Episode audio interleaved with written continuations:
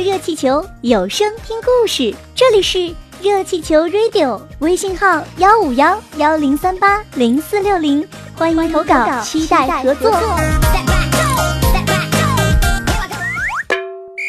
皮皮鲁在家看书吗？校长问皮皮鲁的爸爸。没发现他看书呀。皮威摇摇头，他也懵了。说来真见鬼，儿子考好了，老子倒懵了。落后生们的庆祝活动在大操场上继续着，他们的自尊心得到了满足。不知是谁起了个头，他们居然唱起了国歌。从来都不哭闹的所谓二皮脸也掉下了眼泪。皮皮鲁成了落后生心中的民族英雄。他向哥们儿们保证，一辈子当落后生，要当成绩名列前茅的落后生，绝不叛变。看着这个场面，校长和老师们惶惶然。晚上，皮皮鲁要妈妈兑现他的诺言，允许他在家里养狗。这怎么行？妈妈食言了。是您亲口说的。皮皮鲁不高兴了。既然是妈妈许的诺言，你就在家里养吧。爸爸说：“他觉得自己和孩子妈妈在家里越来越被动，不能再让孩子说他们说话不算数了。再说皮皮鲁考试，他和鲁燕是亲眼看见了的，儿子确实没有作弊。你们能保证不伤害福尔摩斯吗？”皮皮鲁问。“什么福尔摩斯？”爸爸弄不清楚英国的大侦探怎么变成了狗。“就是我的狗。”皮皮鲁解释道。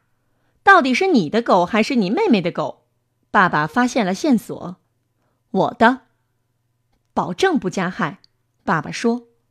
皮皮鲁的目光和爸爸的目光对视了一会儿，他相信了爸爸的话。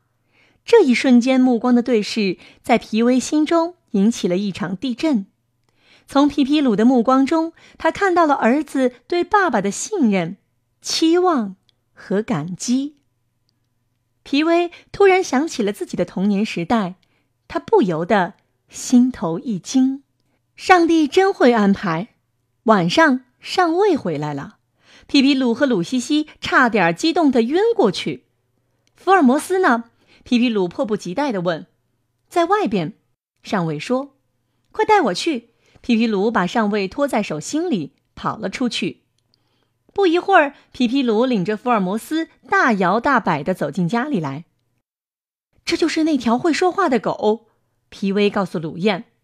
这就是那条在鲁西西房间里的狗，鲁燕告诉皮威。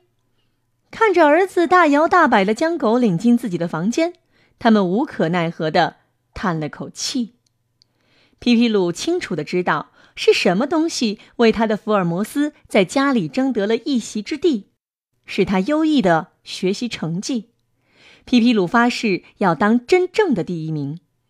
上尉受到了同胞们的热烈欢迎，大家轮流拥抱他。为了表彰上尉救福尔摩斯的功劳，皮皮鲁授予他少校军衔。